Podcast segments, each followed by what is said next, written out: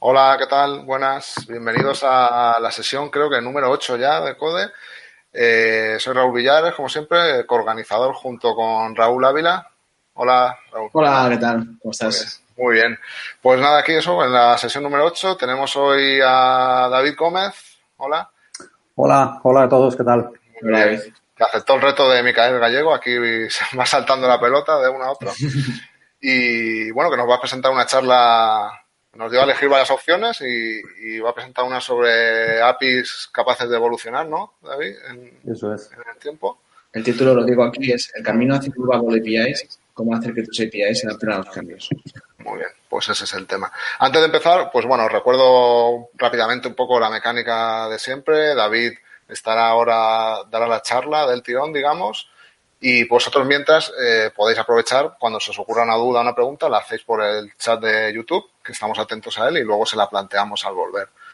Y nada más, eso, al final de la charla hablaremos un poco con él, le comentaremos dudas o preguntas o lo que sea y, cerraremos la sesión. Pues nada más, no sé Raúl, creo si tienes alguna cosa más o ya... No, nada más, ya empezamos. Pues bueno, David, gracias por participar y cuando quieras. Muy bien, pues muchas gracias. Eh Muchas gracias a vosotros por la iniciativa, por moverla, porque creo que es una muy buena iniciativa. Voy compartiendo la pantalla y, y así empezamos, empezamos con la proyección. Muy bien. Bueno, pues eh, quería compartir con vosotros eh, básicamente algunos consejos y, y, probablemente no dar ninguna, no, no vayamos a dar eh, una solución mágica, porque ya sabéis que en esto de la informática hay pocas soluciones mágicas, pero sí un poco contar eh, cuál es el, camino que podemos tomar o los, mm, las consideraciones que debemos tener en cuenta para eh, lograr que nuestras APIs pues puedan ser un poquito más adaptables y evolucionar mejor de lo que tradicionalmente nos puede pasar. Eh, lo que voy a contar básicamente es una, bueno, es una iniciativa o es un camino basado en, algunas experiencias que hemos tenido en LiveRay. Yo me he incorporado en, a, Live, como Developer Advocate hace, hace unos meses y, bueno, pues una de las iniciativas en las que se está trabajando precisamente es en toda esta evolución de las APIs que ya tiene el portal y desde el planteamiento precisamente de que, de que el portal es, es, eh, es, una solución que está consumida por muchos, eh, por muchos clientes y que tiene que, que tiene que evolucionar. Entonces, vamos, eh, vamos a, vamos si os parece a entrar. Primero, quería, quería empezar eh, bueno, pues mm, rápidamente introduciendo el contexto de por qué realmente las APIs son importantes. Hay una, mm, hay una, una frase que dice que efectivamente el, bueno, pues, eh, el mundo está cambiando, está, está cambiando mucho de la mano de la, de la tecnología, de la transformación digital y de hecho, no sé si habéis oído que se plantea que el, hoy que en torno al 85-80% de los trabajos que están en el futuro realmente no están inventados y esto es fruto precisamente de cómo está cambiando eh, el mundo, cómo se están automatizando muchas tareas y cómo eh, el software principalmente está cambiando mucho los modelos de negocio y está dirigiendo mucho todo lo que existe. Eh, este software además no es software que trabaje de forma aislada, sino que está, conectado y cada vez es, más importante tener esto en mente. Entonces, habitualmente estábamos acostumbrados en esta conexión a que, bueno, pues teníamos, eh, teníamos distintos servidores y nuestros servidores eh, realmente ofrecíamos una página web, especialmente, por ejemplo, en Library, que estábamos muy orientados al mercado, al mercado web, pues bueno, pues tenemos un navegador y tenemos una serie de clientes que están, eh, están conectando o están tirando contra nuestro servidor. Nuestro servidor lo único que tiene que hacer es tener una interfaz web. Sin embargo, eh, cada, vez más estos usuarios mm, se empiezan a complicar y cada uno de estos usuarios no son, eh, no son usuarios sencillos, sino cada vez eh, estos usuarios tienen más dispositivos, estos dispositivos tienen cada vez más, más, más capacidades y, por tanto, tenemos que, desde el punto de vista de nuestros servidores, tener, ser conscientes de que cada vez vamos a tener una, una, dispersión mucho mayor del número de clientes que están consumiendo las funcionalidades que ofrece nuestro servicio. Entonces, em, básicamente eh, lo que nos proporcionan las APIs es la posibilidad de ofrecer una interfaz mucho más, eh, mucho más amigable o mucho más adaptable a que pueda ser consumido durante, desde distintos, desde distintos eh, dispositivos o desde distintos clientes con distintas características. Y además, muy importante que estos clientes pueden elegir cuáles son las características que necesitan, que más, que mejor les vienen.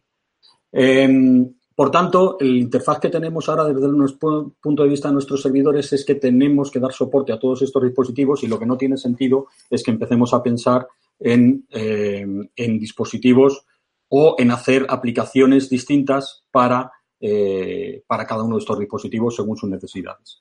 Entonces, básicamente, esto es un poco en general, en nuestro caso, en el caso concreto del Library, que es un poco de donde va a venir la, experiencia o, los consejos que hemos ido asumiendo y que quiero, que quiero compartir con vosotros, ¿por qué necesitamos las APIs? Bueno, en el caso concreto de, de Library, eh, inicialmente, si no lo conocéis, desde el principio, Library lleva ya, es un producto que tiene 15 años, empezó como un portal de, gestión de contenidos para poder crear eh, sitios web y aplicaciones cada vez más eh, o enriquecer cada vez más estas aplicaciones. Y básicamente al principio, bueno, pues hace 15 años, obviamente, las necesidades pues eran principalmente de consumo a través de un navegador web, con lo cual lo que teníamos es, digamos, dos, dos partes, la parte de gestión que se accedía a través de navegadores y la parte de, de consumo, la parte de, de, usuario, la parte pública, que era la que, la que se consumía también como navegadores.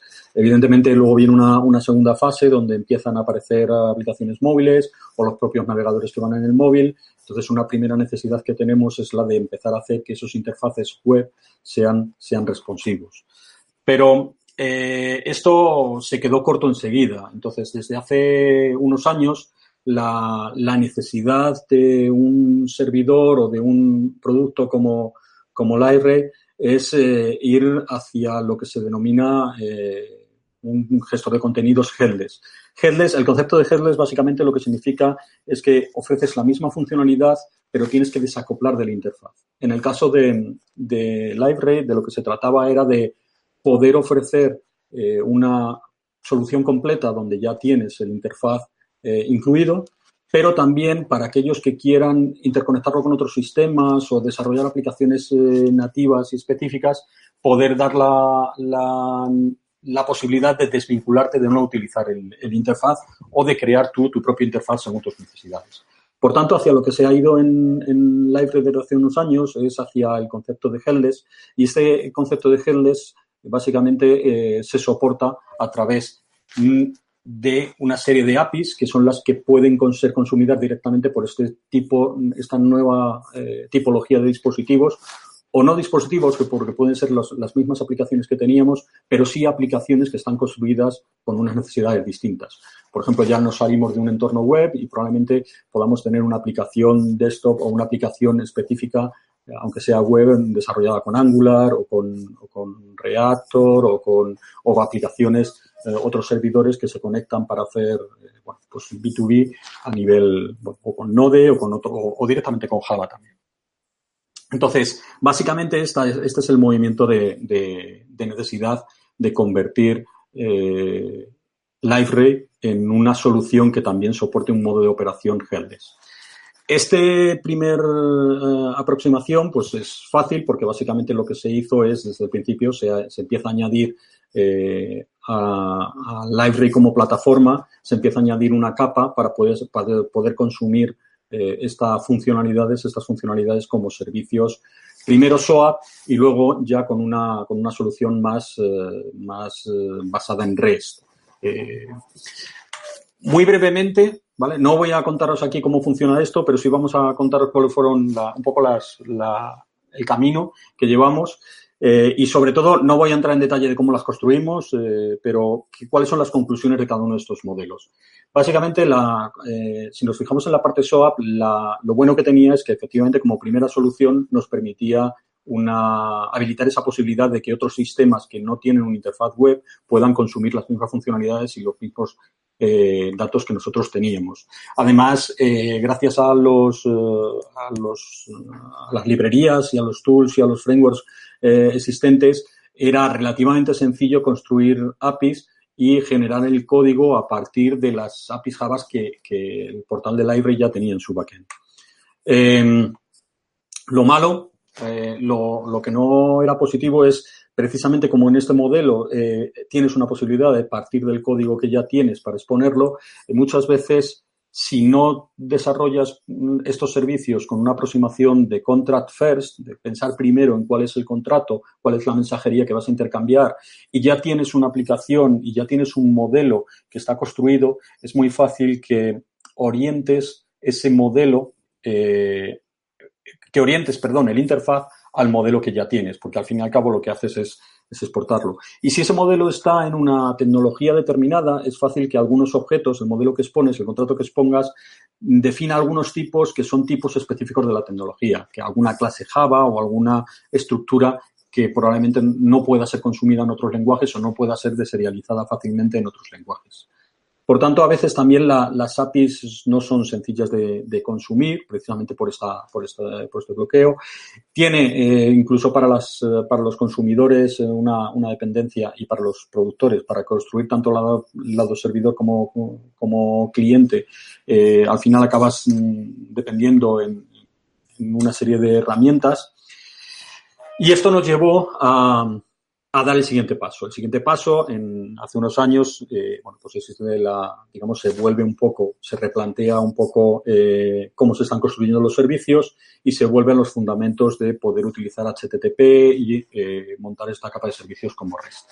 Entonces, nosotros, eh, también Live se realizó ese, ese, esa segunda eh, opción de servicios. Ambas son posibles actualmente. Eh, por, por, un tema de compatibilidad hacia atrás, eh, puedes construir servicios tanto SOAP como, como REST.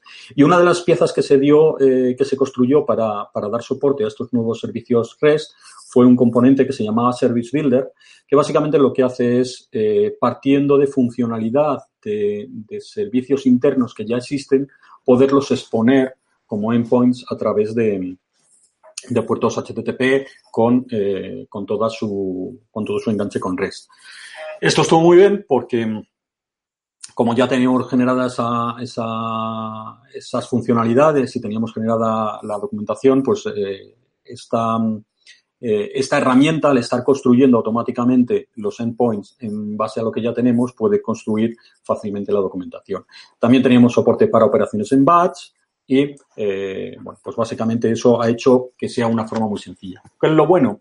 Lo bueno básicamente es que hemos conseguido muy fácilmente tener un API muy completa de toda la, de toda la funcionalidad que cubre la plataforma. Esto quiere decir que, eh, claro, como teníamos ya los servicios internos y utilizamos esta pieza, que básicamente lo que va a hacer es poner servicios que ya existe, pues eh, prácticamente toda la, funcionalidad está, está disponible para ser consumida como, como un API es muy fácil de consumir y es muy fácil de desarrollar nuevos servicios para desarrolladores que están trabajando sobre la propia plataforma. Aquí cuando hablo de desarrolladores no me refiero al, propio equipo de ingeniería de, de, de IRES, que también, sino a desarrolladores que están utilizando el producto de Library y que están extendiendo esta, esta funcionalidad añadiendo servicios nuevos.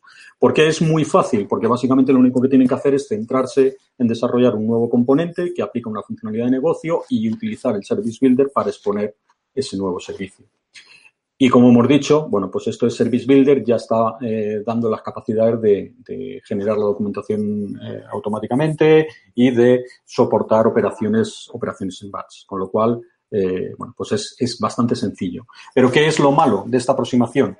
Que al final volvemos a tener el mismo problema, como ya partimos del modelo y de los servicios que se están exponiendo, al final esta es una aproximación contra, contra Slash que lo que hace es en los APIs te están exponiendo una, eh, una, orientación de tu modelo y de tu funcionalidad en Java. Además, em, está muy, muy acoplado a cuál es el modelo interno de Library, porque es precisamente el que está exponiendo. Digamos que es una, una capa que no, no, hace abstracción, sino que directamente expone lo que hay dentro. Esto, curiosamente, eh, era bueno y malo al mismo tiempo, porque para desarrolladores que ya conocían el modelo de Library es muy rápido conocer las APIs, no, no necesitan casi documentación porque ya la conoce, pero para eh, un desarrollador que empieza nuevo, pues probablemente empezar a utilizar ese API significa tener que conocer eh, parte o, en gran medida el modelo interno del iPhone. Eh, además, eh, según va evolucionando, según se van sacando versiones, si tocas el modelo, como ese Service Builder está exponiendo ese modelo, pues también te está cambiando los contratos. Con lo cual, eh, según van evolucionando las versiones, es muy fácil que estos servicios empiecen a variar. Y variar mm, en sus contratos, con lo cual quiere decir que hay, muchos, hay mucha probabilidad de que se rompan los consumidores o de que los consumidores necesiten actualizar. Al final esto nos llevó que, a, que mm, haya una percepción de que este API no era bueno, no era fácil de usar, porque aunque inicialmente tiene una facilidad eh, muy, muy, muy sencilla, tiene una, facilidad para el, para el desarrollador para crear estos servicios, es cierto que em, los acaba acoplando. Entonces, pues bloquea mucho la posibilidad de evolución tanto del, del cliente como, de, como del servidor. Entonces, de todo este, de todo este escenario, de, estas, eh, de todo este conjunto de servicios, bueno, hay algunas lecciones que sacamos. Lo primero es que efectivamente esta primera eh, conjunto de servicios REST, en realidad, mm, por ser más específicos, lo que son es eh, un modelo RPC sobre HTTP. Entonces, esto lo que significa es que en el Martin Fowler en, hace tiempo definió un, cuáles eh, los niveles de cuál es la capacidad o los distintos niveles de servicios REST siguiendo el, modelo de madurez de Richardson. Básicamente esto lo que implicaba es que en este primer cambio eh, nosotros habíamos creado una primera, estábamos en el primer estadio, en el primer nivel, que básicamente es, hemos cambiado todo el intercambio de mensajes y todos los eh, objetos que teníamos antes en XML, ahora a, tenerlos en JSON, pero en realidad no es, y, tener el HTTP eh, como protocolo, pues básicamente de transporte y quizá un poquito de, pues utilizando los verbos. Pero al final, básicamente es que estábamos en el primer estadio. Y luego, eh, esto no tiene por qué ser necesariamente malo. Eh, esto sí que es una cosa que, quiero, que quiero aclarar porque muchas veces cuando empiezas a hablar de servicios se produce mucho la, pelea de si es RESTful o no es RESTful, si lo estás utilizando REST del modo completo o no.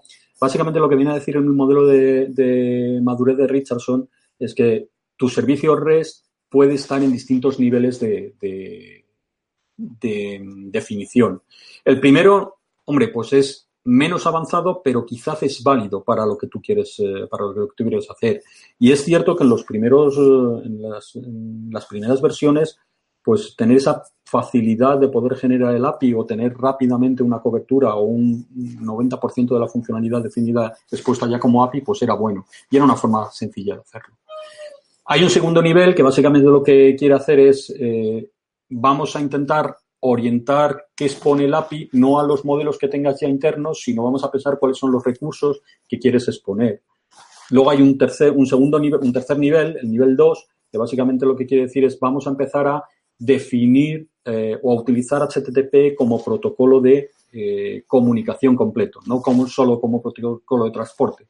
¿Qué quiere decir? Que HTTP en, el fondo ya define una serie de semánticas de, eh, bueno, pues qué significan unas cabeceras, cómo tienes que hacer la seguridad, cómo tienes que hacer la, la autenticación. Entonces, si empiezas a utilizar todas estas características, pues ya digamos que puedes subir un, poquito más en, esa en los beneficios que te aporta una API REST.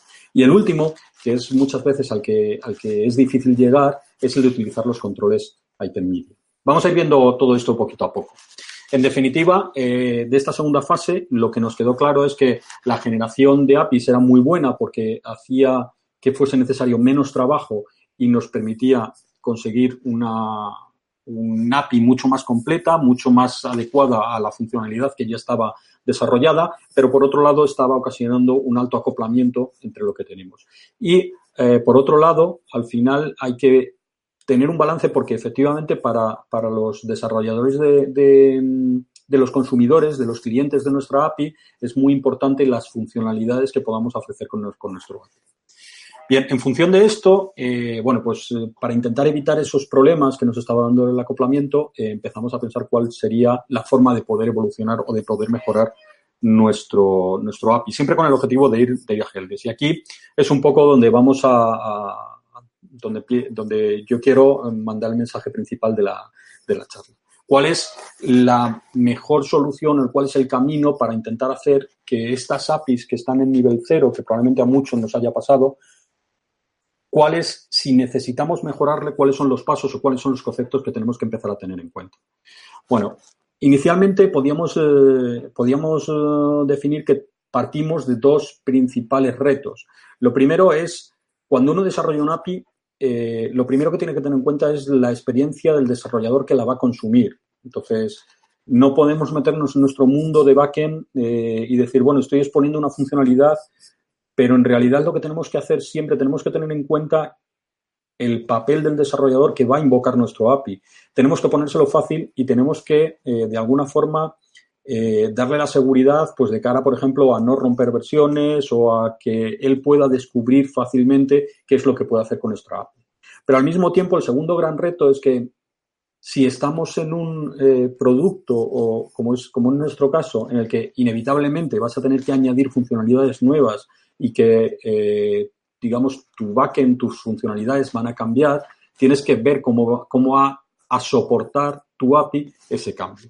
En realidad, al final ese cambio es producto, en el fondo, de la evolución. Es decir, los requisitos van cambiando, tienes que desarrollar funcionalidades nuevas o tienes que adaptar las que ya hay para que, que tengan un soporte. Y esto no deja de ser evolución. Por tanto, al final se define en cómo mantenemos la evolución de nuestra API sin romper la experiencia de desarrollo del desarrollador que está consumiendo nuestros APIs. Y esto se descompone en algunas, eh, algunos retos o algunas, eh, algunos temas que son eh, habituales cuando uno desarrolla la. La primera es la, documentación. La documentación es siempre un, muchas veces un dolor tanto para el desarrollador del API de desarrollarla eh, del desarrollador de los servicios, perdón, de mantenerla y desarrollarla como para el que la va a consumir, porque muchas veces no está del todo clara o no es, eh, o no es insuficiente o no está actualizada y entonces te lleva a errores. Por tanto, afecta también a esa experiencia de desarrollo. El tema de los cambios, según van apareciendo evoluciones, cómo los cambios en el API pueden afectar al cliente, que puede incluso llegar a dejar de funcionar. Esto nos suele llevar al versionado, al tema del versionado. Y el tema del versionado no es fácil, porque muchas veces lo que acaba haciendo es, eh, si quiero mantener la capacidad de múltiples versiones para no romper los clientes que tengo, eh, bueno, pues al final lo que acaba haciendo es por imponer mucho más, mucha más carga de trabajo en el mantenimiento del, API desde el lado servidor. Y el tema de la reusabilidad. Muchas veces, eh, desde el punto de vista del usuario que está consumiendo el API, eh, pues cada vez que tiene que consumir un API nuevo, muchas veces tiene que empezar por, eh, por invocar al servicio, eh, parsear cuál es la respuesta. Entonces, aunque hay algunas herramientas que, le pueden permitir em, reutilizar parte de esos procesos de envío, serialización, etcétera, en lo que es el, la interpretación de lo que devuelve nuestro API, pues probablemente la tenga que hacer es proceso para cada, para cada caso. Bien, por tanto, nuestra pregunta es, ¿podemos resolver estos, estos problemas? ¿Podemos dar solución a estos problemas manteniendo tanto la experiencia, una experiencia de, desarrollo para el consumidor de nuestras APIs fácil y divertida y agradable, como dar soporte a que puedan nuestras APIs evolucionar sin que sea un dolor para nosotros mismos? La siguiente, esto te lleva a la pregunta es, ¿es REST la solución válida todavía?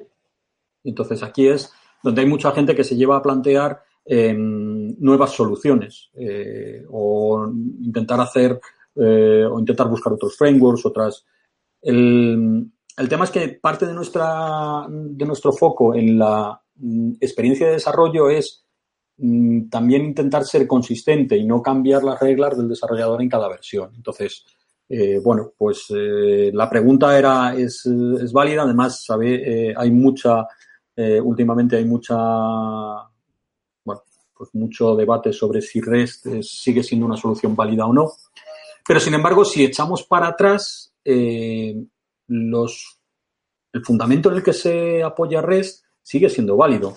En este gráfico eh, lo que podéis ver es, eh, bueno, es un gráfico, no está actualizado del todo porque acaba en 2012, pero es un gráfico el que, que muestra cómo ha surgido, cómo ha sido la evolución de la web desde que se creó el protocolo HTTP, desde que salió la, pues la, la, especificación de HTTP en 91, cómo ha ido saliendo HTML como lenguaje de marcado, cuando salen los primeros navegadores como Mosaic, Netscape, Opera, Internet Explorer, luego sale HTML2, sale la, eh, posibilidad de utilizar cookies en en esta información. Fijaros que hacia la parte de la izquierda son tecnologías que van saliendo muy poquito a poco y van saliendo, se van complementando. Eh, hay navegadores que aparecen, luego desaparecen. En las líneas vais viendo las distintas versiones incluso de los distintos navegadores. Pero si vemos cómo a partir de, mm, del 99 ya empieza a salir la, la empieza, surge Ajax como nueva forma de, de, comunicar de forma mucho más dinámica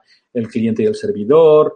Eh, empiezan a salir una serie de tecnologías y fijaros cómo, según vamos pasando hacia la derecha, la velocidad con la que van saliendo y con la que los distintos navegadores van dando soporte a cada una de estas tecnologías empieza a ser cada vez más rápida. Y fijaros que esto acaba en 2012. Si hubiésemos, si hubiésemos seguido, no he encontrado la, actualización de este gráfico, pero si, si lo encontrásemos, probablemente cada vez se condensase más y esa maraña se haría cada vez más fuerte.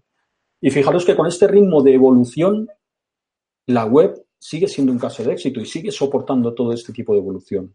Entonces, y en principio, lo que trata es de, eh, de imitar aquellos o de abstraer aquellos elementos de arquitectura que han sido el caso de éxito de HTTP como mensaje, como sistema distribuido y como sistema que es capaz de relacionar muchos eh, elementos, no quiero decir objetos, sino elementos o medios distintos, distinta, de distinta tipología.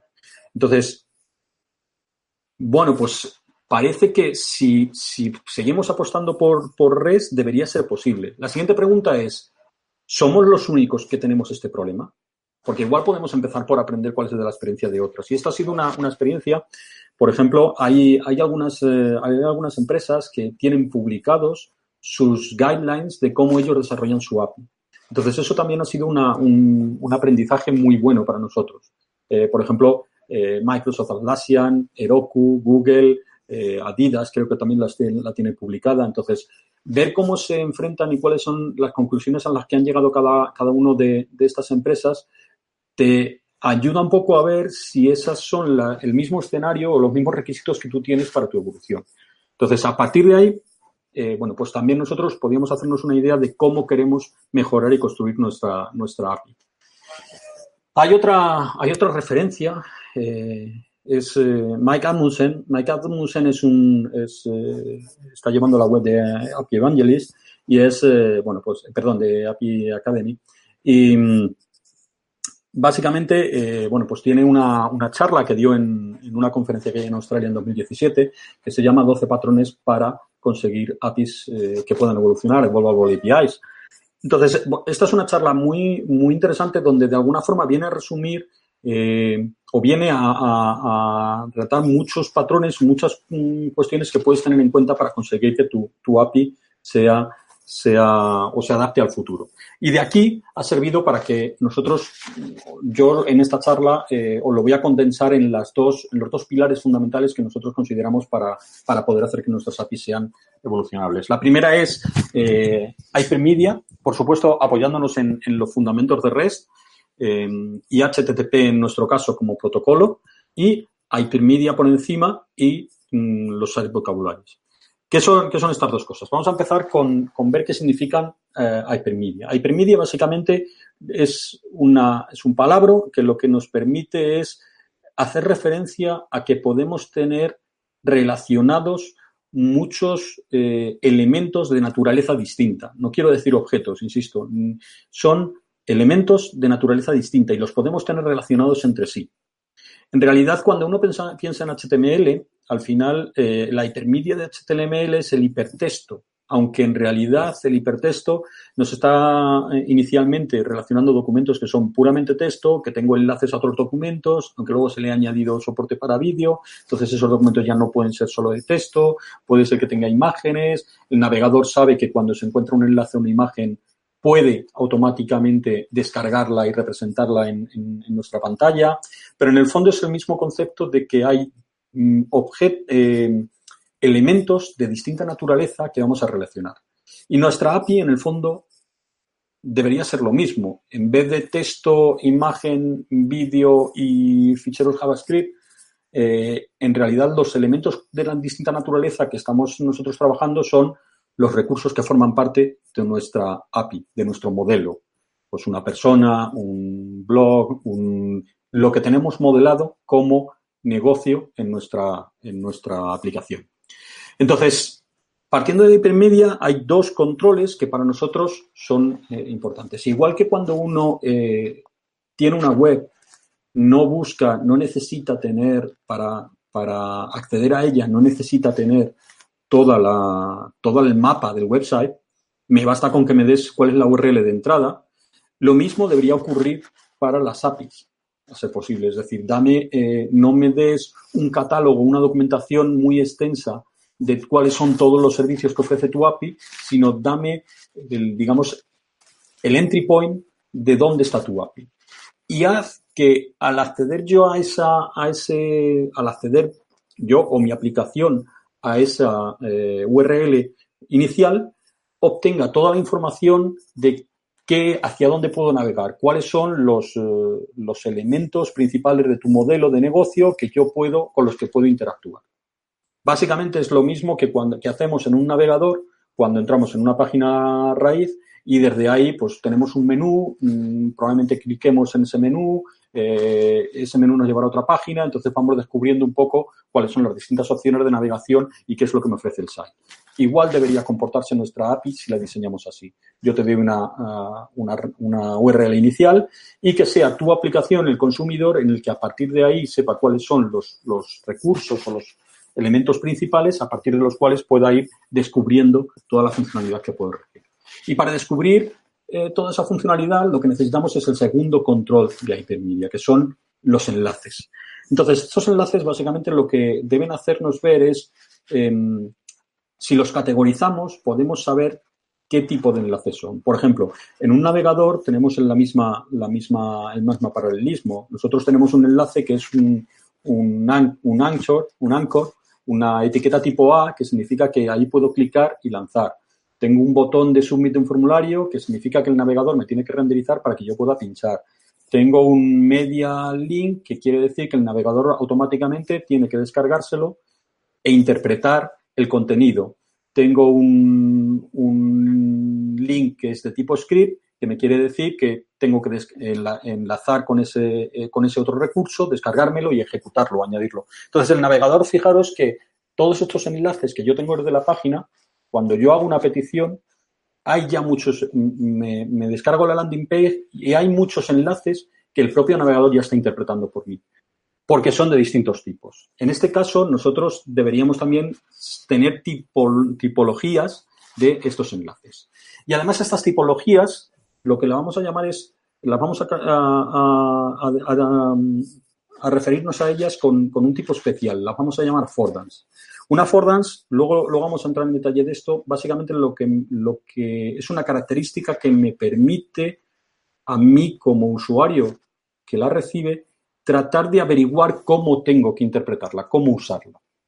Es, el affordance es básicamente una característica, en este caso, un enlace, que además por la tipología que tiene ese enlace, yo ya sé cómo debo utilizarlo. En el caso del navegador, pues sabe si se la tiene que descargar dependiendo del tipo o, no, o renderizar un, enlace o renderizar un botón, etc.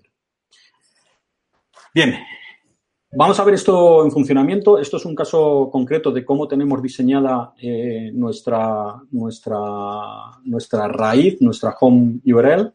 Y básicamente lo que hacemos es nosotros damos un entry point para todo nuestro API. Este entry point, fijaros que lo que hace es básicamente eh, definirnos tres conceptos. La persona, el website y el organization. Y nos da cuál es la URL para cada uno de estos entry points, para cada uno de estos recursos. Por tanto, es, es como si yo entrase en un navegador y tuviese la landing page y me apareciesen tres botones para decir, mira, los recursos principales o tres opciones de menú, la navegación que puedes hacer es a personas, a website o organization.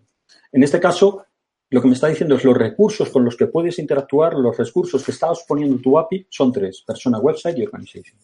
En este caso, estamos renderizando siguiendo un esquema, ¿vale? El que nos dice, eh, bueno, hay un esquema de JSON LD, también luego comentaremos esto, que lo que nos dice es que la forma de hacer esta, esta URL para dar la semántica de qué es lo que significa esos recursos es con, con JSON LD. Hay otra que se llama JSON Home, que de hecho fue la primera que, vimos, y que básicamente solo, solo, sirve para este concepto, para este concepto del punto de entrada de las APIs. En este caso es un poquito más verboso, pero es un poquito más específico, incluso para un, para un eh, para leerlo para un, por una persona humana quedaría, quedaría más clara. Perdón. Básicamente lo que nos dice es lo mismo. Tengo, yo accedo a la, a la página raíz de mi URL, de mi API, a la URL de a la URL raíz de mi API y lo que me devuelve es que esa API define tres conceptos, tres recursos, la persona, el website y la organización. Entonces, a partir de ahí yo puedo entrar. Si hago una petición, yo sé que estas, estas URLs por la semántica, puedo hacer una petición GET. Si hago una petición a una de ellas, por ejemplo a la de person, lo que me devolverá será pues un ejemplo de las personas que tengo definidas.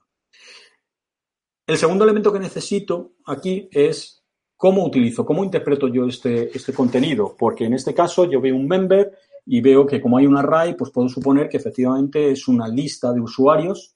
Eh, esta lista de usuarios, bueno, pues eh, inicialmente tengo dos, pero cuando vayan creciendo los usuarios, seguramente me empiezan a surgir necesidades. Eh, entonces, yo me podría plantear cómo se hace la paginación aquí. Cuando tenga mil usuarios, ¿cómo voy a plantearlo?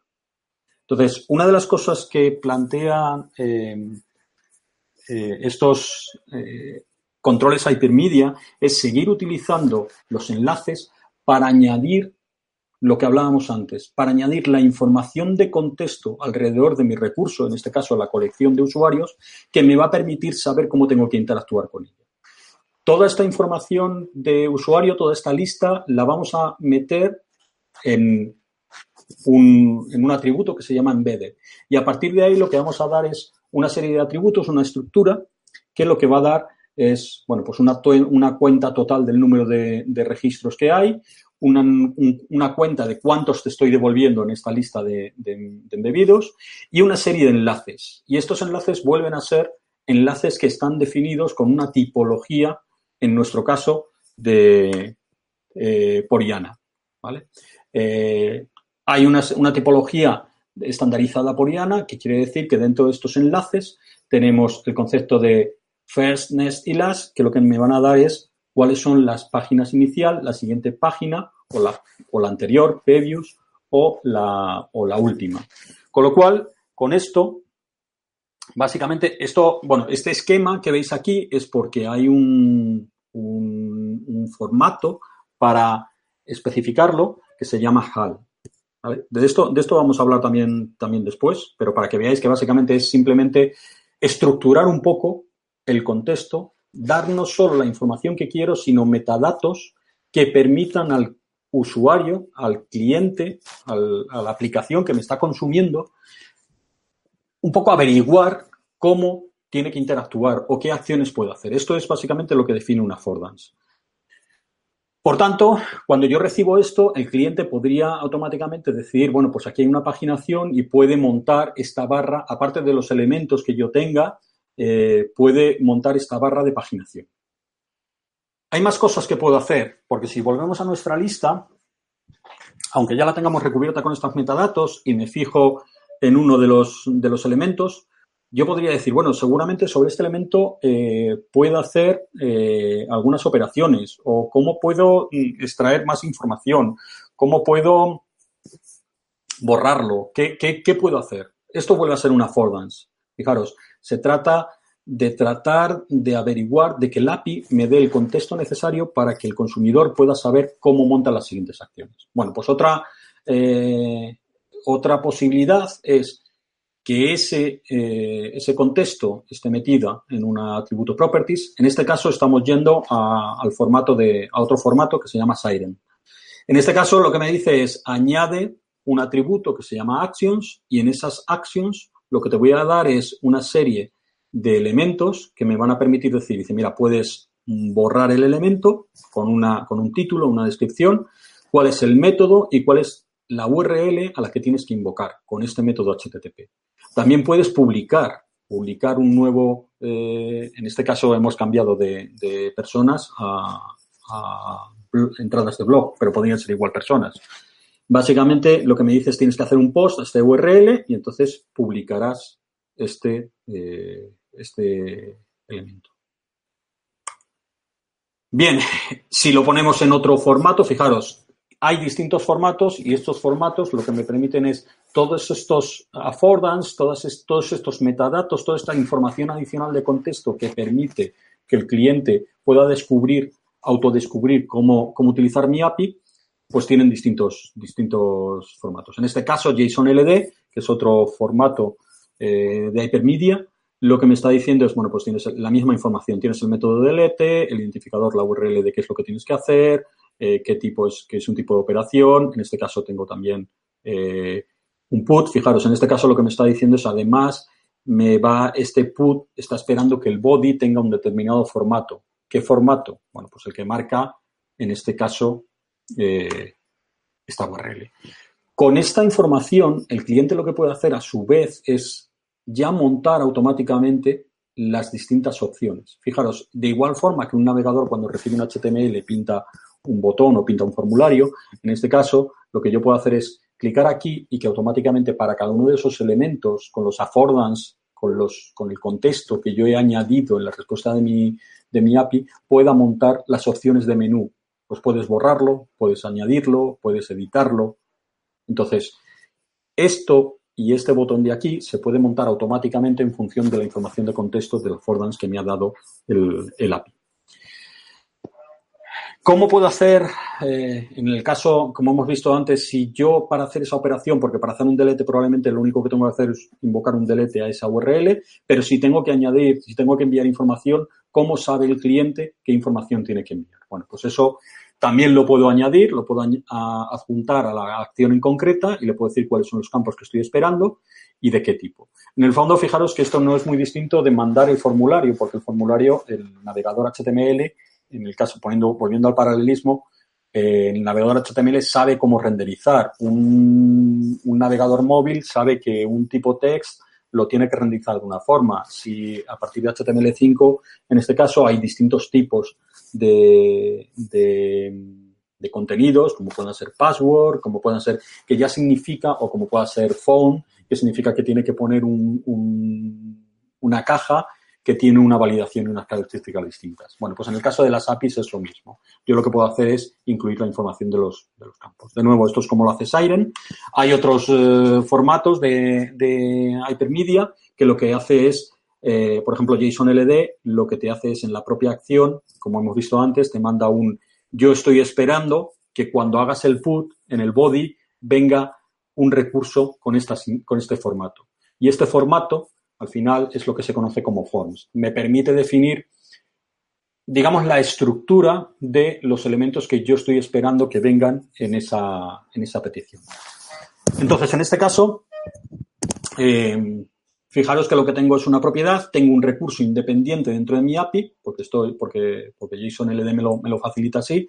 Básicamente lo que me está diciendo es, tengo una, una, definición de un formulario que está accesible en esta URL y este formulario lo que define es cuáles son toda la estructura y todas las propiedades que yo tengo para mi, eh, para mi, para mi, para, para mi operación.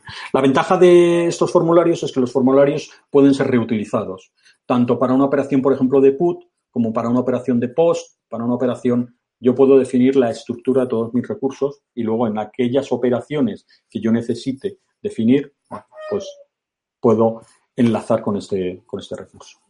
Otro patrón bastante útil es cuando estamos utilizando recursos es muy fácil que tengamos, eh, que tengamos colecciones. Por tanto, esto hay que tenerlo también en cuenta. Aquí ya vamos a ir pasando, a, os voy a empezar a enseñar no solo cómo es el API, no solo cómo es lo que tenemos que devolver, sino cómo hemos empezado a decidir nosotros implementarlo. En nuestro caso, eh, para construir nuestros APIs tenemos el concepto de recurso y luego tenemos el concepto de collection resource, el, recurso colección.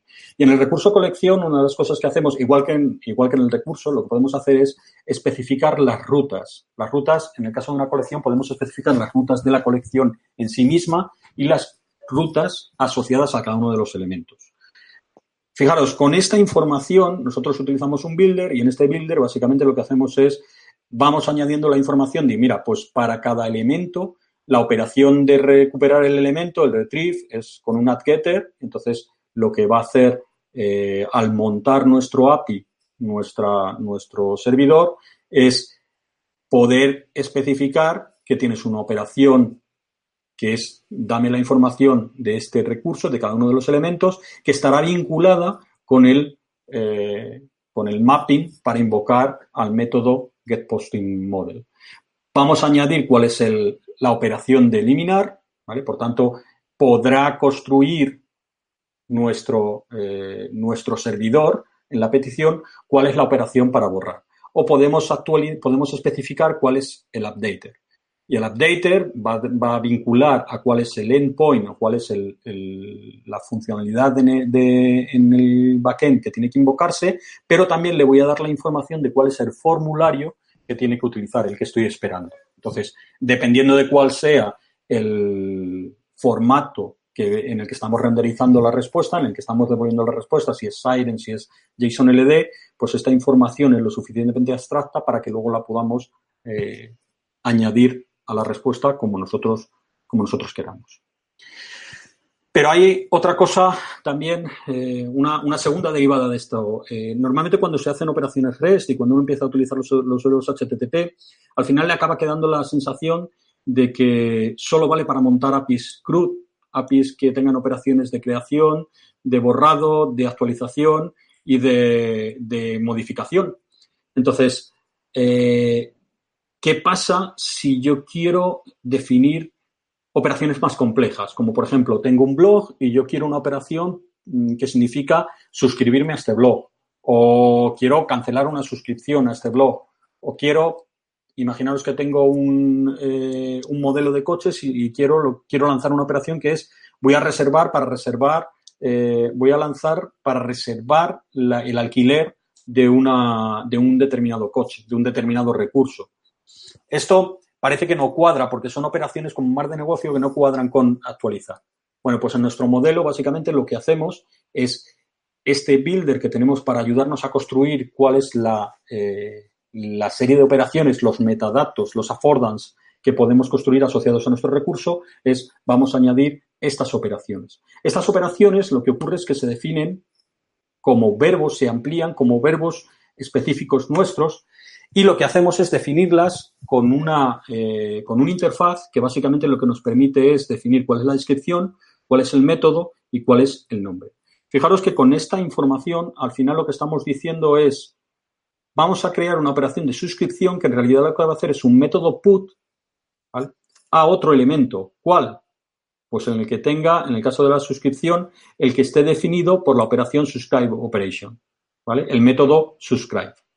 Entonces, básicamente ya me está dando eh, un puente para que siguiendo utilizando los métodos a otro concepto que es el de la operación, de la operación de suscripción. Bien, vamos con una segunda, eh, una segunda parte porque hasta aquí hemos estado hablando de la primera columna, que es la parte de item media y sobre todo los controles que me hacen añadir contexto para que eh, desde el servidor yo puedo dar toda la información para que el, consumidor o la aplicación cliente pueda un poco saber cómo utilizar mi. La el otro problema básico que tenemos es, y además este es el que os he contado que tenemos, que se produce muy habitualmente cuando partimos del modelo y los ponemos, es que, como decía al principio, estamos al final desarrollando aplicaciones en red porque todos nuestros servidores, en el fondo, no están consumidos solo por navegadores, están consumidos por otras aplicaciones, por otros servidores. Y al final lo que quiere decir es que estamos, bueno, pues trabajando en red, que lo que hacemos en la web, como dice, esto es parte de, esto es una, cita de Mike Admussen, de la, de la conferencia esta de la charla que os, he dicho y básicamente él lo especifica muy bien. Cuando estamos programando servicios, cuando estamos programando la web, lo que estamos haciendo es programar orientado a la red. Y en la red no hay solo usuarios, no hay solo personas humanas. Y además hay, otros, eh, hay otras máquinas, hay otros servicios. Esos servicios no les importa el modelo interno que tú tengas, no les importa eh, tu modelo de negocio. Lo que les importa son los mensajes. Eso es lo que hay que remarcar. Por tanto, hay que centralizarse en el mensaje que va a intercambiar. Por tanto, es importante, esto nos lleva a la segunda parte, que es que utilicemos un vocabulario común. Esto quiere decir que muchas veces yo puedo modelar eh, mis recursos asignándole los atributos que me vienen bien por cómo yo lo tengo modelado. Pero eso no quiere decir que coincidan exactamente con lo que va a interpretar qué significa ese atributo quien me esté consumiendo. Entonces, de lo que se trata es, vamos a intentar buscar un vocabulario, un modelo que sea en la medida de lo posible común. Entonces, en este caso, eh, hay ya tipos que son más o menos estándar. Por ejemplo, esquema.org tiene ya demarcados 597 tipos con sus propiedades, hay microformats, hay activity streams. Entonces, tratemos de utilizar. Es posible que haya casos hay, estandarización también para todo el concepto de banca, mensajes de banca, etcétera. Es posible que haya casos que eh, tengamos que definir nuestros tipos. En este caso, tratar de no exponer nunca los modelos, los modelos internos y dedicar mucho tiempo a cómo eh, definimos estos tipos para que sean bien entendidos y no sean malinterpretables por el cliente que nos va a utilizar. En nuestro caso, por ejemplo, la mayor parte de las veces podemos utilizar de esquema.org. Esquema.org lo que utiliza es una, serie de atributos y ya les da una semántica y da una definición. Por tanto, si yo en mi API digo que estoy eh, devolviendo un recurso que está modelado según un blog posting, que además tiene su URL canónica, según esquema.org, de, de, alguna forma ya estoy definiendo cuáles son el uso y el significado que tengo. Esto me lleva, hay una, hay una, una imagen, esto es una, de, una, de un artista hace tiempo, eh, es una lámina que básicamente eh, choca un poco al principio porque lo que hizo fue dibujar en una lámina una pipa y con el rótulo debajo de, decía, esto no es una pipa, esto choca mucho. Y efectivamente no es una pipa, es una representación de una pipa. Es lo que viene a decir en, su... Tiene un, tiene un libro que se llama la, eh, las trampas o los trucos que tienen las imágenes. Entonces, básicamente, esto lo que quiere decir es que muchas veces yo estoy viendo una representación y me estoy, lo que estoy recibiendo es una representación que no es exactamente lo que, lo que tengo. Por ejemplo, aquí hay información que yo no tengo en esta representación. No sé si la pipa está caliente, si está fría, pero es una representación y yo me puedo hacer la idea. Lo mismo aplica a nuestras APIs. Lo que tenemos que hacer con este modelo interno es devolver una representación. Y eso nos lleva a hablar del patrón de representor. Básicamente, lo, otro que hacemos, la segunda pieza que nosotros hacemos para exponer nuestras APIs es, aparte de las rutas, para añadir toda esa metainformación, lo que hacemos es especificar un, representor, que este representor lo que nos va a permitir es definir el puente entre nuestro modelo interno y los atributos del esquema. Es, en realidad es un conversor. El patrón representor podría ser un strategy, podría ser un message converter, pero básicamente la idea es esa, es servir de puente entre nuestro modelo interno y lo que queremos exponer, porque lo que queremos exponer no es la pipa, es la representación de la pipa, para que el consumidor pueda eh, utilizar. Y esa representación debe estar acomodada a un, a un, esquema. En este caso, lo que nosotros hacemos es, con nuestra propia API, ya podemos delimitar, por ejemplo, con los distintos métodos, sabemos que aquí vamos a limitar que no se nos cuele un tipo específico de Java que podría hacer más difícil la compatibilidad. Pero además también podemos añadir en nuestro representor, podemos añadir recursos enlazados, ¿vale? Como quién ha sido el creador, que tendrá su propio identificador. Bien, con esto vamos ya acabando la segunda de las partes. ¿Cuáles son? Eh, hemos hablado que tengo distintos eh, formatos de hipermedia, os los he ido mostrando. La siguiente pregunta es, ¿cuál utilizo para mi API? Si estoy desde el punto, la respuesta es si estoy en el punto de, desarrollar el servidor, no, probablemente no tengas la información para decir cuál es el más adecuado. Por tanto, intenta dar soporte, si puedes, a todos. Y deja que decida el cliente que te va a llamar cuál es el que va a utilizar porque le es más cómodo de parsear, porque reduce el consumo, etcétera. Y esto lo, lo, puedes hacer con nuestro representor, que es el que ya te va a convertir al modelo, más la negociación de contenido. En HTTP tú puedes invocar, puedes dejar que cada uno de los dispositivos en la petición te mande un accept con, una, eh, con un mime type. Entonces, tu eh, represento, tu negociación de contenido, lo que va a hacer es coger ese representor y modelar o renderizar aplicando la estructura de los distintos, el del formato de hipermedia que sea adecuado. Otro de los elementos, y ya vamos acabando de, de lo que de lo que viene, que viene dando bastante quebradero de cabeza es qué pasa con la versión, qué pasa cuando evoluciono, porque estamos hablando de evolucionar. Bien, el mecanismo más rápido es, bueno, pues si tengo que evolucionar y tengo que cambiar, pues lo más fácil es versiones.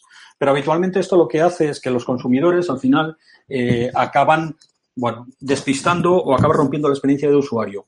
¿Por qué? Porque el versionado surge cuando necesitamos introducir cambios que rompen el API actual. Y eso lo que significa es que para los consumidores para los desarrolladores de consumidores, para los desarrolladores que están mm, realizando la aplicación que consume, muchas veces van a tener que cambiar el código si quieren adaptarse a las nuevas versiones. O si no lo hacen, puede ser que incluso que la nueva versión, que el nuevo cambio, pudiese dejar que, funcionase su aplicación. Sin embargo, para los desarrolladores del API, para los desarrolladores del backend, lo que hacen es si quiero mantener y no forzar a los, a los consumidores a que tengan que actualizar, lo que tengo que hacer es mantener distintas versiones al mismo tiempo y esto es complicado porque implica más, más trabajo de mantenimiento, muchas veces no es viable o a veces incluso lo que puedo hacer es evitar hacer cambios para reducir bueno, pues este, este tipo de problemas. Pero lo que estoy haciendo es limitar la evolución que puede tener mi API.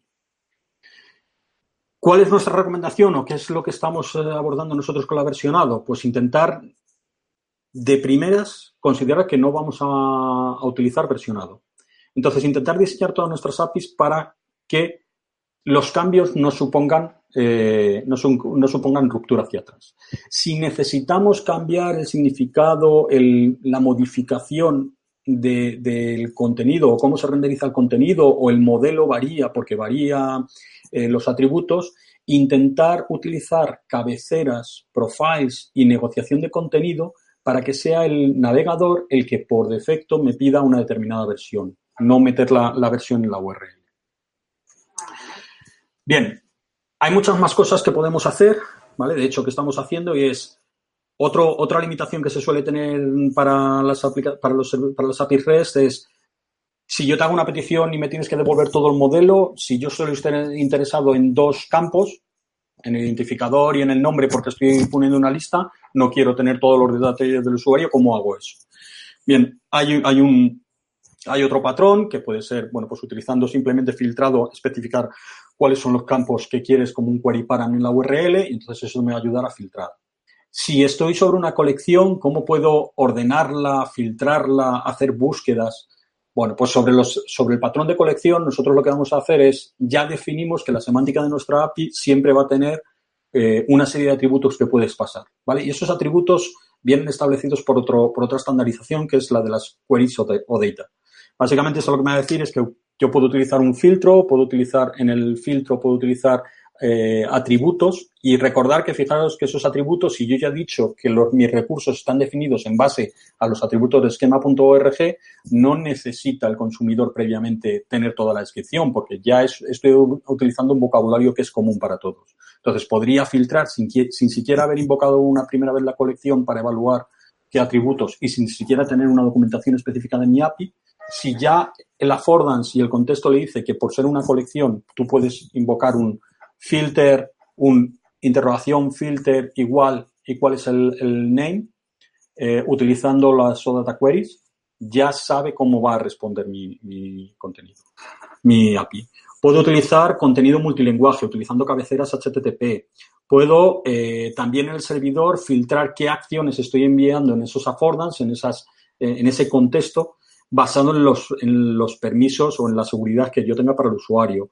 Puedo incluir recursos. En este caso, pues si tengo un usuario y quiero tener la lista de posts que ha escrito, de los 10 últimos posts, puedo añadir un atributo para decir en la URL interrogación embedded y decirle cuál es el atributo. De tal forma que el servidor cuando recupere un recurso pueda estar el otro recurso y devolvérmelo en una, en, una, en una única petición y no tener que estar esperando a distintas peticiones. Si voy a hacer versionado, intentar versionar no el API, sino el modelo. Entonces, en el content type yo puedo pedir, oye, estoy esperando un recurso de este estilo, pero con esta versión. Esto también viene enlazado con, otro concepto que es el de profiling. puedo tener soporte para operaciones asíncronas. Igual que hemos visto que puedo añadir otras operaciones, puedo definir operaciones que en realidad lo que me devuelvan es un contexto de decir, oye, estoy operando, eh, me devuelva un 201 eh, o 202 eh, diciendo que me ha aceptado la petición, pero eh, me da un recurso nuevo temporal que es con el que yo puedo comprobar en qué operación está. Bien, al final los, eh, los, objetivos de diseño para conseguir que nuestras APIs sean más o menos evolucionables es empezar con una, una, una, única URL, que es el API Home, y a partir de ahí, esto es muy importante, permitir que el propio cliente vaya descubriendo la información.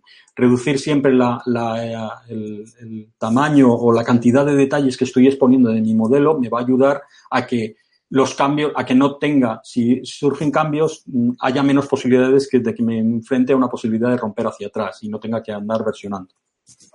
Y es muy importante toda la parte de, los affordance, de dar toda la información del contexto necesaria para que el cliente pueda eh, definir. Y muy brevemente, ¿qué pasa con los consumidores? Aquí vamos a dar tres reglas. Lo primero es, eh, tenemos que desarrollar los consumidores porque parte de que una API sea evolucionable también eh, viene una recomendación de cómo los consumidores van a empezar a utilizarnos.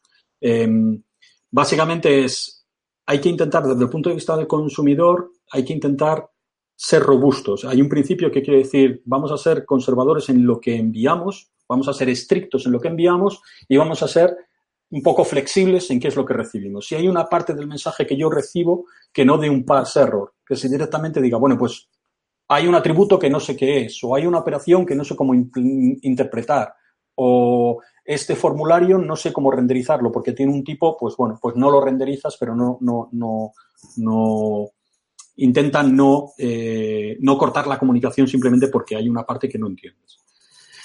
La segunda parte es siempre tener en cuenta primero los tipos de enlaces que me van a, dar un poco el contexto de qué es lo que puedo hacer con ese enlace y me va a ayudar a inferir eh, características que puedo hacer.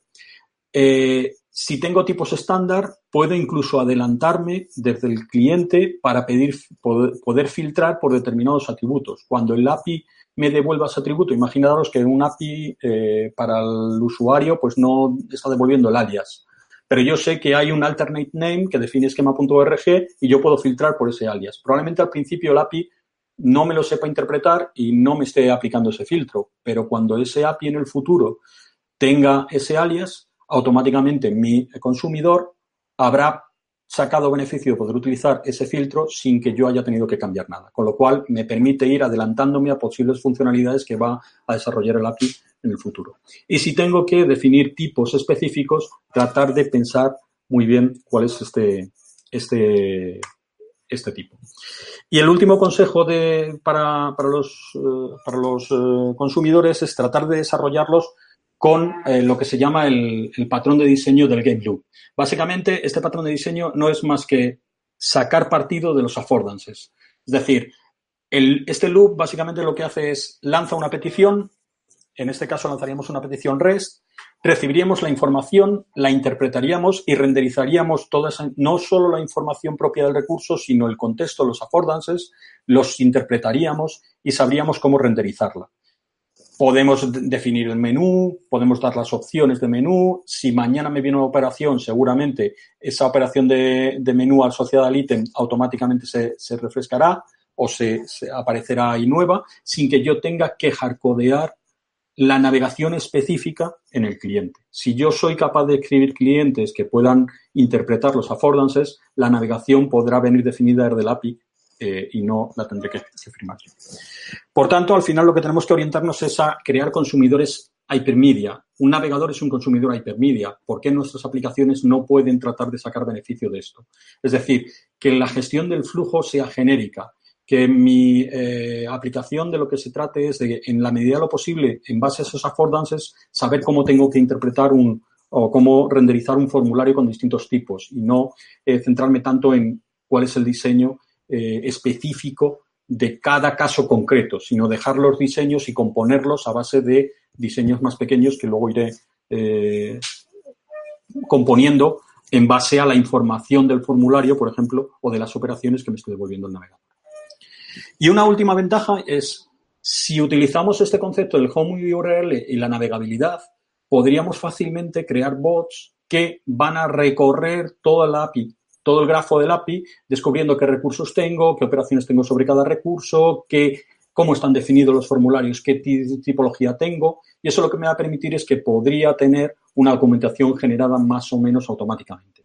Fijaros que esto es una, lo que veis a la derecha es una prueba de concepto que tenemos, eh, que hicimos sobre directamente dando la URL, la raíz, podía recorrer descubriendo todos los eh, recursos, todos los eh, elementos que tenemos y definiendo qué operaciones puedo definir sobre cada uno de ellos, qué propiedades, cómo están definidos. Esto para todo el grafo de recursos que tengo definido y cómo se relacionan entre ellos. Sería fácil crear, por tanto, esta documentación y mantenerla un poco más actualizada. Y por último, eh, esto es los fundamentos que nosotros estamos eh, queriendo seguir para desarrollar nuestra, nuestra nueva generación de APIs que sean evolucionables para convertir LiveRay en un, eh, o para potenciar mucho más la funcionalidad headless del portal. ¿Qué es lo que hemos utilizado? Bueno, pues al final todos estos, este, este mecanismo de construcción es un toolkit. Y este toolkit eh, bueno, LiveRay es, un producto completamente open source y tenemos la, filosofía open source. Por tanto, lo que hemos hecho es separar el propio toolkit con el que estamos construyendo nuestras APIs porque puede ser útil para otras personas. Y esto lo hemos definido en dos proyectos. Uno es Apio Architect, que es, el toolkit que me permite ir construyendo REST APIs que saquen todos los beneficios de Hypermedia y, por tanto, y luego también un consumer, en este caso tenemos un consumer para Android, pero la idea es ir definiendo distintos consumers para distintos, eh, distintos eh, dispositivos que vayan sacando beneficio o que vayan dando los componentes básicos para poder hacer ese recorrido a. Y además, eh, además nuestras guidelines las empezamos a separar un poco de cuáles son las guidelines específicas nuestras y cuáles son recomendaciones que pueden ser genéricas para construir estas Evolvable APIs. Y en este sentido, lo que hemos creado es una iniciativa, es una web aparte que se llama evolvableapis.org. Y en este caso, básicamente ahí lo que estamos es construyendo pues una serie de documentación que puede ayudar a que eh, todos podamos construir. De hecho, esto está abierto también a, contribución, igual que, el toolkit de Apio, eh, para poder evolucionarlo. Lecciones finales. Lo más importante de todo esto es que para las eh, APIs Evolvable eh, los dos pilares es REST, dándole mucha importancia a Hypermedia. hemos utilizado nuestro toolkit para que, que nuestra API tenga soporte de Hypermedia no sea difícil o podamos reutilizar lo máximo posible. Y la otra parte muy importante es el ser vocabularies que habilita mucha, eh, mucho contexto para que el consumidor sepa cómo tiene que consumir, cómo tiene que navegar por nuestro API. Si tenemos que definir un vocabulario específico, es la parte más importante, definir bien ese vocabulario específico y que no se nos cuelen eh, detalles de nuestro modelo interno, que podría ser lo que nos hiciese esto no fuese evolucionable o que pudiese introducir eh, cambios que rompan eh, la compatibilidad en el futuro. Y siempre tener en cuenta cómo van a consumir nuestras otras aplicaciones o los desarrolladores que tienen que consumir nuestra API tratar de darle toda la información posible para que ellos puedan descubrir las opciones, las operaciones que pueden hacer sobre nuestro formato. Y por último, una cosa que, con esto, con, yo os he dado todo, por qué necesitamos eh, todas nuestras explicaciones de por qué eh, necesitamos eh, ¿Por qué creemos para nosotros que es bueno las Evolvable APIs? Porque tenemos que mantener muchos clientes, muchas veces que no tenemos eh, constancia de qué inversión han empezado a desarrollar su, consumidor de nuestra API. Eh, pero no queremos llegar a un, a un escenario en el que las APIs que no sean evolucionables, no queremos decir que las, no las Evolvable APIs sean mejores que las no Evolvable APIs. Es simplemente de lo que se trata es tratar por favor, de ver si esto es lo que necesitáis, porque efectivamente un documento Hypermedia con todo ese contexto pues es más grande, es más complejo de construir. Eh, también probablemente para un desarrollador que empieza a, construirlo, pues de primeras mm, necesite comprender un poco más los conceptos que hay detrás de Hypermedia. Entonces, es perfectamente válido eh, aproximarse a un API JSON plano porque no tienes estas condiciones, no tienes esta necesidad de soportar, evolucionar eh, tu API, sobre todo en pruebas de concepto iniciales y luego vas a poder cambiar, efectivamente. Pero sí que es verdad que dentro de estas eh, estos consejos hay muchos que tendemos que pueden ser buenos, que aunque tu API no sea evolvable completamente, sí que puedes sacar beneficios de, bueno, ¿cómo puedo montar la paginación?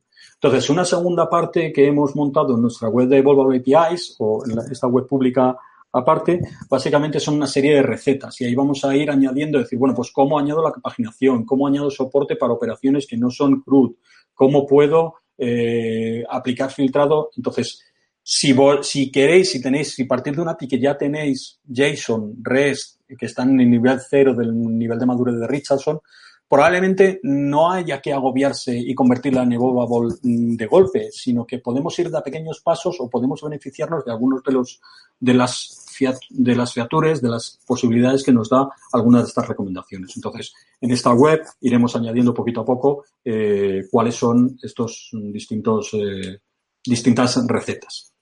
Y básicamente esto, esto es todo. Eh, voy, eh, voy, a, voy a dejar de compartir la pantalla y volvemos, si ya tenemos tiempo, si hay alguna pregunta, eh, volvemos, volvemos sobre ella.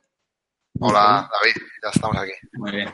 Esto, un, un, lujazo de presentación, la verdad. Estamos comentándolo entre nosotros y muy, muy, muy ¿no? Mucho trabajo ahí y muy, bueno, muy condensado porque efectivamente hay muchas eh, cosas que tener en cuenta, pero bueno, eh, realmente al final, de hecho, y además, mm, como os digo, es eh, basado en nuestra experiencia y vamos dando pasitos y viendo qué es lo que funciona mejor o peor. Y de hecho lo que queremos, por eso queremos sacar esta web de Polo APIs, es compartirlo, es decir, que, abrir el debate porque también nosotros, nosotros hemos aprendido de mucha gente, nos hemos fijado en mucha gente y bueno, pues a lo mejor también podemos eh, seguir aprendiendo. A, mí me ha, gustado mucho eso. Bueno, aparte, lo que hemos visto al final, que estáis compartiendo ese conocimiento tanto en, en las herramientas, en Apio, que lo estáis abriendo, como en la documentación, que eso tiene muchísimo valor, que además es de experiencia vuestra, me parece genial.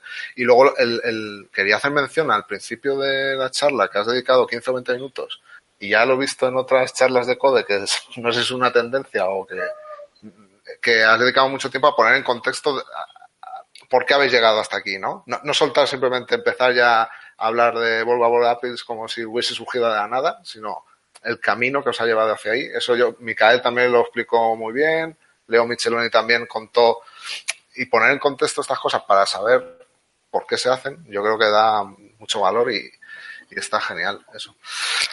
Vale, y encima, bueno, técnicamente, como siempre, tenemos suerte, ha ido bien, o sea, estupendo. A mí, me, así en plan, plan coña, me ha gustado que no menciones microservicios en toda la charla. Eh, bueno, eh, probablemente en nuestro caso son servicios como tal, mm. ¿sabes? Y bueno, microservicios daría para otra charla completamente, pero, pero sí, nosotros nos estamos orientando a, servicios. Tengo una pregunta. Bueno, dale, dale. tengo una preguntilla. ¿Utilizáis contract testing o consumer driven contracts? Eh, ahora mismo, si te soy sincero, eh, creo, que, creo que no todavía, pero se está, se está, se está haciendo pruebas con ello.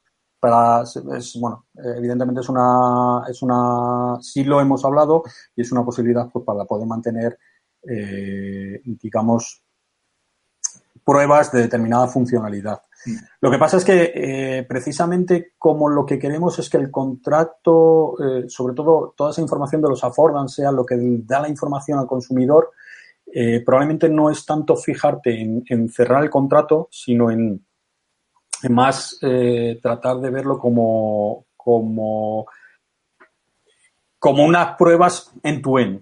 ¿Vale? Es decir, definir, oye, yo voy a tener un consumidor hypermedia, cómo se comporta eh, mi API con este consumidor hypermedia. Y en ese caso, por ejemplo, sí tenemos determinados eh, robots y sí hemos hecho determinadas pruebas que tratan de hacer una navegación del grafo completo para, para buscar determinadas cosas. Entonces, no es tanto la parte de contract, sino como, como garantizar que en esos contratos eh, los affordance y demos la información. Eso no siempre es fácil, pero sí, sí lo hemos hablado. Tenemos una preguntilla, ¿no, Raúl? Sí, en el chat nos han hecho una preguntilla, bueno, bastante general, pero bueno, aprovechamos que Francisco Viñán nos pregunta por si recomiendas algún libro que sea de lectura obligatoria sobre diseño de APIs REST. Pues de hecho, de hecho sí. Eh, además, fíjate, tenía esa slide, pero no, después de haber recomendado ya a Amundsen su charla y demás, eh, a mí me gustó mucho, eh, yo empecé, me gustó mucho la orientación que tenía inicialmente un libro que es RESTful Web Services, eh, que básicamente empezaba, además el prólogo, en muchos cursos yo lo, al principio de RES explicaba, aunque solo sea el prólogo o el, primer capítulo, leeroslo, porque explica mucho el concepto este de venimos de SOAP, pero en realidad RES no daba soporte para muchas cosas. Lo que pasa es que ese libro es verdad que fue el que se tomó ahora para, dice, bueno, pues se tomó un poco como la referencia y ese primer libro eh, surgió, eh, lo que hizo es se, dejaba afuera precisamente todo el peso de Hypermedia.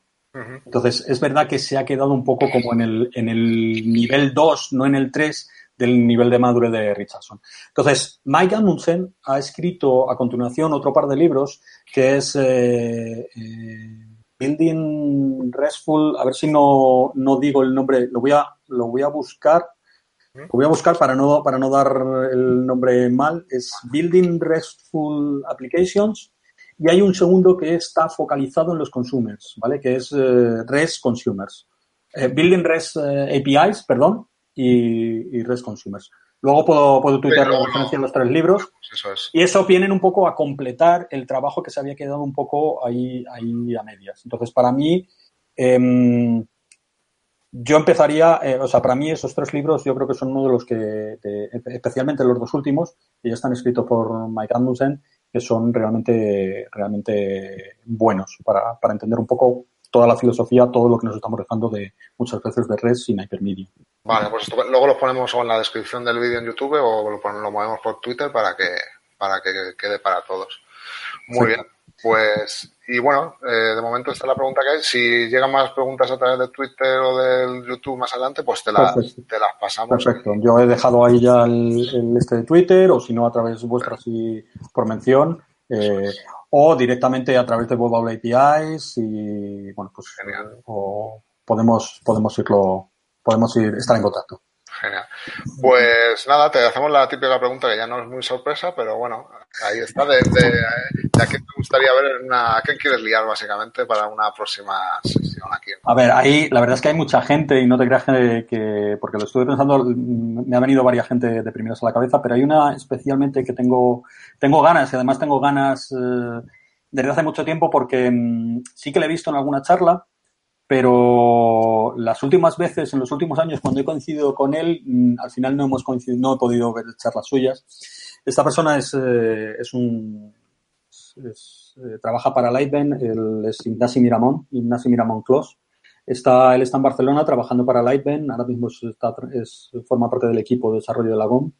Eh, entonces, eh, yo le tengo, le quiero liar, le llevo intentando liar para que se venga a Madrid a darnos una charla, pero este formato precisamente de comunidad code va a ser, va a ser mucho más fácil para que, para que él pueda, pueda dar la charla y compartir el conocimiento. Pues puede hablar de Agile, nos puede hablar de, de actores ACA, nos puede hablar de streaming, nos puede hablar de escala. Es, realmente tiene mucha, muchas cosas que. Pues a ver si, a ver si se deja liar y, y lo tenemos aquí dentro de poco. Genial. Espero que sí. Muy bien. Bueno, pues nada más, ya tenemos todavía una sesión más, ¿no, Raúl? Que... Sí, vamos a cerrar temporada 1, que la empezamos en enero, y la última charla de la temporada será el 9 de julio, y ya tenemos un descansillo de, dos meses, ¿no? Hasta septiembre. Y, la encargada de, llevar esa charla será Zara Fernández, que, hablamos con ella, dijo que le encantaría y, nada. Y, el título de la charla es eh, Cuando los propósitos de Año Nuevo se cumplen, comparando a Aurelia, React y Angular. Aurelia. No había suficientes frameworks JavaScript y otro. Sí, sí, sí. nuevo, que no lo había escuchado. Pues nada, a ver qué nos cuenta Zara. Muy bien. Pues nada más, eh, David, otra vez muchas gracias por, por, el esfuerzo que has dedicado y por, por esta presentación genial. Y en general también algo extensible al LiveRay por compartir tanto el código de las herramientas que utilizáis como la documentación de, de esto me parece pues eso una gran iniciativa y os animo a que sigáis por ahí genial pues, eh, muchas muchas gracias gracias a vosotros también eh, y bueno el Lightray seguiremos espero haciéndolo así porque el, concepto de open source está metido hasta las trancas y muchas gracias por la iniciativa de Comunidad Code porque creo que es, es bueno tener algo una iniciativa así tan global bueno, al final, sin los ponentes, sin vosotros no sería posible nada de esto, así que... Pero hay que tirar de ello. y hay que agradecerlo. Genial, gracias. Gracias. Vale, pues eso, nos vemos en la última sesión el 9 de julio. Pues nada, en 10 días de nada, así que hasta luego. Hasta luego. Hasta luego.